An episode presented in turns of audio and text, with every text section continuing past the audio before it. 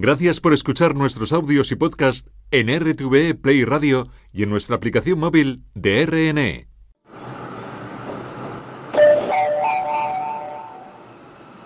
Atención, lo que vas a escuchar ahora es completamente cierto. Hola mundo, dijo Isócrates, un hombre esdrújulo. Las matemáticas son la gimnasia del espíritu, otra palabra esdrújula, y una preparación para la filosofía, que es aguda, y con esto empezamos raíz de 5.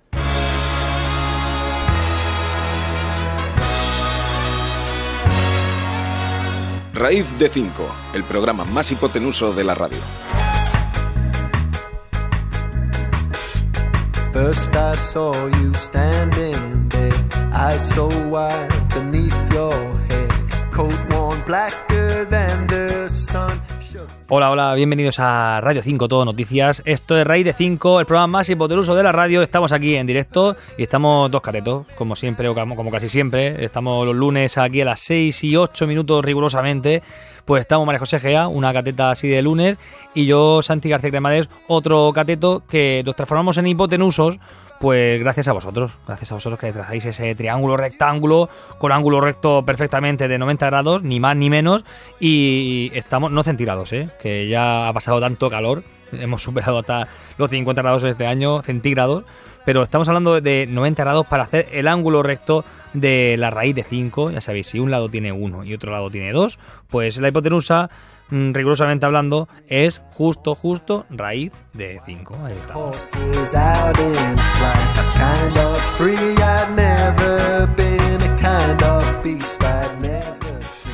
Pues estamos aquí con mucha noticia matemática. La verdad que queremos empezar con noticias de actualidad, pero como tenemos muchos eventos científicos de divulgación científica everywhere, queremos celebrar que estamos, hemos pasado este fin de semana, sobre todo el viernes noche, por la noche de los investigadores y las investigadoras, la noche, la Midnight, que llamamos en divulgación científica, la hemos pasado y la hemos disfrutado muchísimo en muchas ciudades. No sé si vo- vosotros habéis estado en Murcia, Cartagena, Alicante, Elche, Girona. Lamentablemente ha habido, ha habido una- un accidente que, que yo hablaba con, con mi compañero Dani Jiménez, que es el protagonista de este, la verdad, lamentable suceso. Sabéis esta explosión que ha habido, que ha habido eh, heridos durante esa- ese experimento científico. Es un experimento científico, por tanto, es imperfecto y puede ocasionar este tipo de, de controversias y este tipo de accidentes. Y me comunicaba Dani Jiménez, llevo 30 años trabajando en esto, nunca había ocurrido nada así. Esto es un fallo de seguridad propio de, de la medida de seguridad imperfecta del mundo humano. Es un accidente y, y punto. Pero estos experimentos funcionan bien al 99,9% como poco, que ya quisieran muchas operaciones médicas tener esta, esta probabilidad de acierto. Pero bueno, ya, la, la verdad que lamentamos este, este suceso y sí que tenemos que celebrar que esta Midnight ha sido todo un éxito, como un éxito son los eventos que tenemos en matemáticas, como estos que nos cuentan los de la Federación Española de la Sociedad de Profesores de Matemáticas. El nombre es muy largo, pero aquí amigablemente le llamamos FESPM, FESPM, FESPM. Este jueves comienza en Granada un curso de formación organizado por la Federación Española de Sociedades de Profesores de Matemáticas en el marco del proyecto Erasmus Plus Asíntote, coordinado por la Universidad Goethe de Frankfurt. El objetivo de este proyecto es el desarrollo de una plataforma digital eficaz, potente y fácil de usar para la enseñanza de las matemáticas online, permitiendo crear itinerarios de aprendizaje de matemáticas adaptados a las necesidades del alumnado. El curso se va a celebrar de jueves a domingo y participarán profesorado en formación inicial y continua de Alemania, España, Grecia, Italia y Portugal.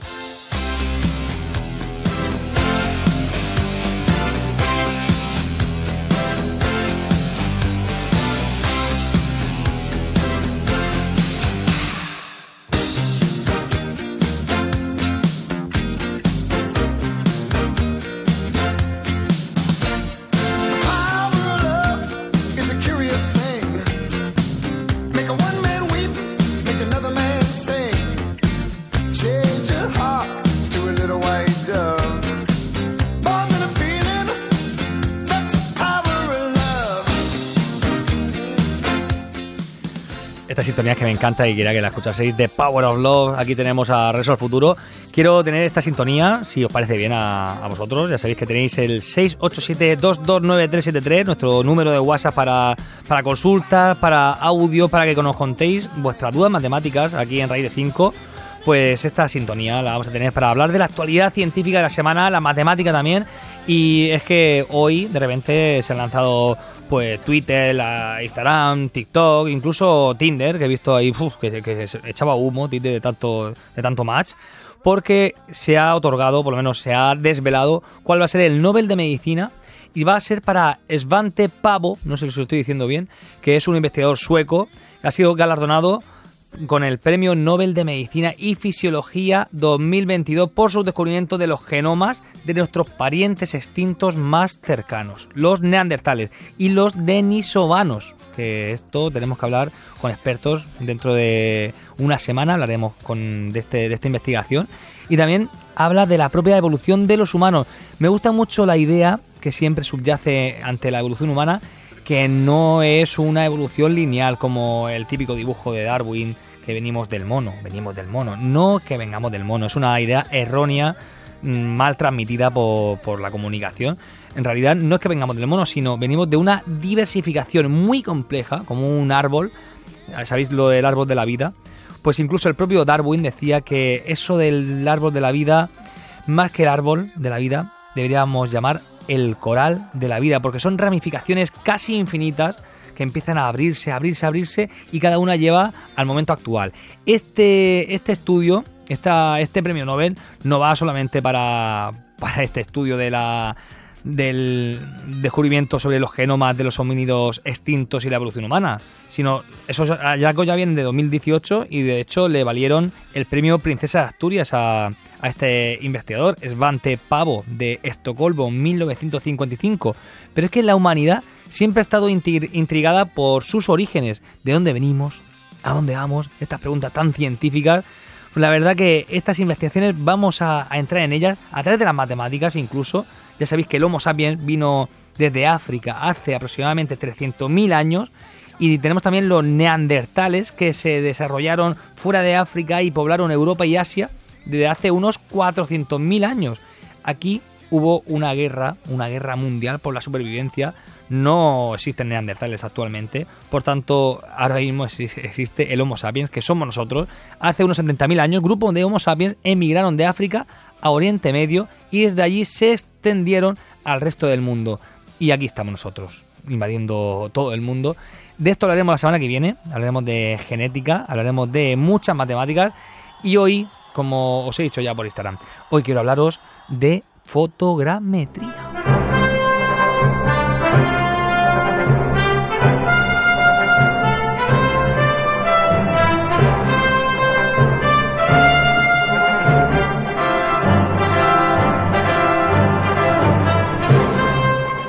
Esta sintonía la vais a entender enseguida. Es que vengo a hablar con un arqueólogo y le quería hacer la, broma que seguramente no lo habrá sufrido nunca. Y es que este sábado tuvimos en, Alicante, en la sala Clan Cabaret, Sí, sí, cabaret y ciencia unidos en, en, una sala de Alicante los sábados, un sábado al mes, tenemos siempre una noche de ciencia, que llevamos ya haciendo cinco años, este es el, la quinta temporada, gracias a la Asociación de Divulgación Científica de Alicante, ADC Alicante, en la cual os animo a, visitar en todas las redes sociales. Y tuvimos a, dos arqueólogos. Uno que le dijimos que era en funciones porque es de formación periodística, que aquí queremos mucho a los periodistas, José Antonio Moya. Y también tuvimos a Javier Muñoz, bueno, su nombre entero, yo me llamo José Santiago García Gremades, para que él empatice. Él se llama Francisco Javier Muñoz, Ojeda de la Universidad de Alicante y es arqueólogo y ya con esta sintonía seguramente o se ha cabreado y dice no quiero hablar o, o estará ya simpático. Javier, ¿cómo estás? Hola, buenas tardes. Nada, nada, sí, hombre, qué, qué, honor. Entrar con el, con el más ilustre aventurero ¿no? del cine. Sí, muy, muy, muchas gracias, ¿eh? muchas gracias. tenemos muchas cosas que hablar, la verdad que lo, pasamos muy bien en la charla Fotografía de espacio que tengo prisa, naufragios 3D, que ahora hablaremos de esto, pero quisiera primero que desmintieses mm, lo que es la carrera de arqueólogo, que no es no consiste en ser Indiana Jones, no consiste en coger piedras y, sustituir por otras piedras, ni ligar mucho, que también, a lo mejor sí, a lo mejor sí, lo de ligar. ¿En qué consiste ser arqueólogo? Cuéntanos, Javi. sí, nada, nada. No, una X no marca el lugar, como, como dice Indiana Jones. Y no, no nosotros nos, somos unos eh, buscadores pero en muchos terrenos, tanto bibliográficamente como en el yacimiento arqueológico. Y al final, eh, bueno, pues se trata de investigar y llegar al sitio donde tienes que llegar y, excavar para contestar preguntas, no para buscar tesoros ni buscar soluciones a, preguntas trascendentales de la vida, sino, bueno, pues uno parte de unas hipótesis, eh, ya sean económicas, eh, políticas o sobre, en general, sobre el funcionamiento del ser humano en cualquier época y, y a partir de ahí se plantea una excavación arqueológica para contestar esas preguntas.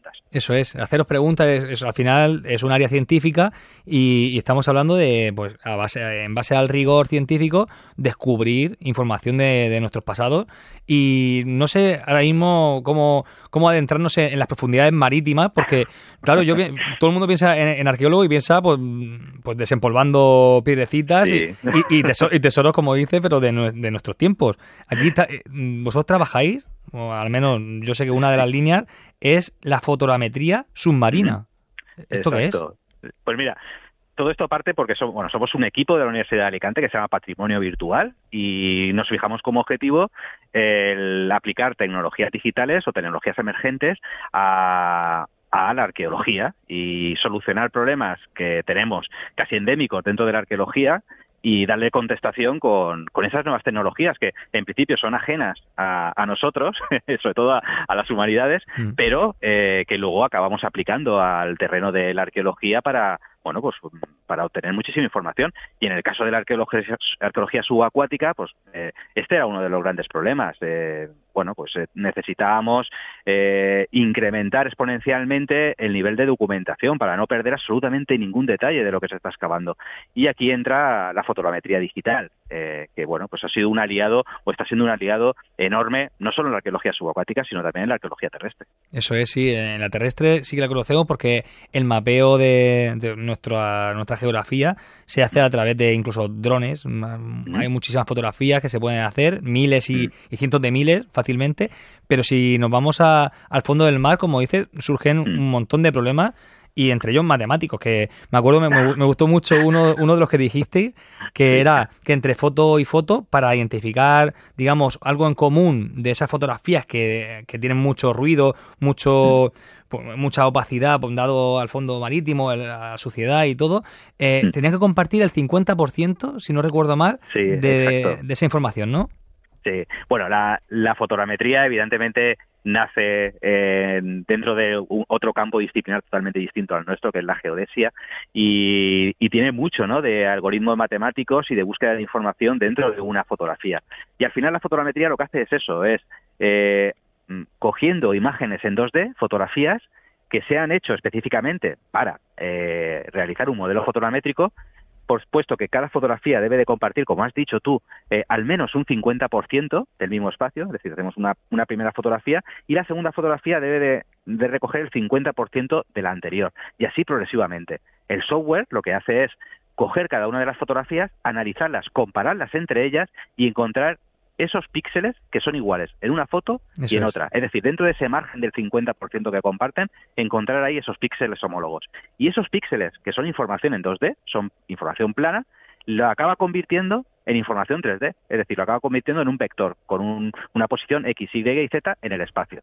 Imagínate esto con 900, con 1200 fotografías, te sale, bueno, aparece ahí una nube de puntos, que es lo que llamamos una nube de puntos densa, eh, donde podemos observar perfectamente y con todo detalle el modelo tridimensional de aquello que hemos fotografiado. Qué bueno, esto, claro, eh, supone una revolución porque antes, si hablábamos de hacer fotografías, mm, sobre todo bajo el mar, había problemas mm, técnicos e-, evidentes, pero ahora podemos recoger eh, cientos de fotos en una inmersión, entiendo, y, y esto, claro, lo, lo, de la fotogrametría no es que sea hacer fotos, es la técnica que... Exacto, claro, exacto. Claro, aquí por un lado necesitas un especialista en fotografía, como en nuestro caso, en nuestro equipo tenemos a José Antonio Moya, que es, bueno, pues se ha visto de todos los colores debajo del agua, entonces... Ahora mismo, eso está, está en una inversión ahora mismo, en este momento. Sí, sí, sí, bueno, ahora estamos, como estamos ahí con varios proyectos, lo, has pillado ahí, eh, además con un mar bastante complicado, me ha dicho, estoy, vamos, con las olas que nos van a llevar, eh, pero bueno, él tiene una experiencia en todo este campo eh, increíble, ha estado en las aguas de eh, del, del, sur del planeta, en la Antártida, ha estado, bueno, ha estado en un montón de misiones internacionales y es un, bueno, pues una persona muy, muy experimentada. Y es él el que precisamente pone sobre la mesa la necesidad de, que existe en la arqueología subacuática. a determinadas profundidades eh, perdemos el espectro de luz y pasamos a tener una visión casi monocromática. Eh, y a eso se le suma que muchas veces hay turbidez, eh, y muchas veces no es fácil identificar lo que estamos viendo en la, en, la excavación arqueológica. Por eso eh, necesitamos un fotógrafo experimentado, en este caso José Antonio, que es quien hace esa batida de fotografías suficientes como para poder realizar el modelo fotogramétrico. Un, un trabajo que antes eh, probablemente se hacía en un mes entero, eh, con varios técnicos especializados en arqueología subacuática, ahora lo puede hacer un espectro eh, fotógrafo eh, en 40 minutos, una batida fotográfica y luego es procesada en el modelo como un modelo fotogramétrico. Y eso es un avance absolutamente bestial en la arqueología. Totalmente. Mm. Sí, yo hice la broma cuando, cuando empezasteis a hablar de, me imaginaba, mm, pues eso, fotografiando el Titanic, una, una frase como el, Titanic, pero estáis trabajando en algo que me decíais, dice, si tiene menos de mil años o mil, no, no nos interesa. Estamos trabajando otras cosas más antiguas. Dame algún ejemplo de alguna investigación de las que estáis desarrollando. Bueno, hemos, eh, precisamente eh, la fotogrametría digital o aplicada al medio subacuático, nosotros la hemos estado desarrollando en el PCO Bouferrer, eh, que es un barco hundido de poca romana de hace dos mil años que está en las costas de Villajoyosa. Y ahí es donde realmente hemos puesto en práctica esta, esta técnica con unos resultados absolutamente increíbles. Es un gran barco mercante con con bueno, miles de, ánforas y precisamente el aplicar la, fotogrametría digital ha permitido avanzar de una forma que jamás se hubiese pensado en una excavación de, este tipo. Además, bueno, pues estamos trabajando en otros proyectos, como por ejemplo en Javea. Eh, bueno, pues está una noticia que salió en la prensa este el año pasado y que la verdad que pues supuso todo un terremoto que fue el hallazgo de unas 50 monedas de oro asociadas a un tesorillo pues bueno eso la aparición de anclas eh, algún que otro pecio en toda la zona de, de Javea pues bueno, ha, supuesto que sigamos trabajando, en sobre todo en el perfeccionamiento de esta técnica y su aplicación al, medio subacuático. Eso es. Decíamos también eso de una 50, pero una 50 arriba, 50 abajo, eso, cambia mucho. Hay, que, afinar. bueno, bueno, ya, ya, afinarán los expertos. bueno, de hecho, tengo que dar la enhorabuena porque esto de Bow Ferrer también se recoge en un documental de National Geographic, que creo, entender, ¿no? Que, que no sé si está ya en emisión o o, próximamente? Eh, se ha emitido ya en la segunda temporada, sobre, sobre naufragios y precisamente abre la serie documental, la segunda temporada, precisamente con el, con el Bow Ferrer, donde explican eh, bueno, pues todo el proyecto, su excavación y, bueno, pues todo el proceso de documentación que ha llevado nuestro equipo de Patrimonio Virtual de la Universidad de Alicante. Pues Javi, o Javier, como tú quieras, ya somos colegas. Javi, Javi, Javi, para los amigos. muchas gracias por, por, todo lo que hacéis y, nada, este es vuestro programa, amigo. Cuando, cualquier descubrimiento que, que tengáis, aquí lo, lo, diremos y si me queréis invitar a alguna, a alguna expedición de esta, yo, vamos buceo regular, pero... Más que, más que invitado. Y si, te da, y si te da un poquito de miedo el agua, te llevamos a tierra, que también tenemos varios proyectos en tierra. Eso, me gusta. Muchas gracias, Javi. Un abrazo. De nada. Venga, un abrazo. Las matemáticas están en todas partes. Mira, están en mi bota.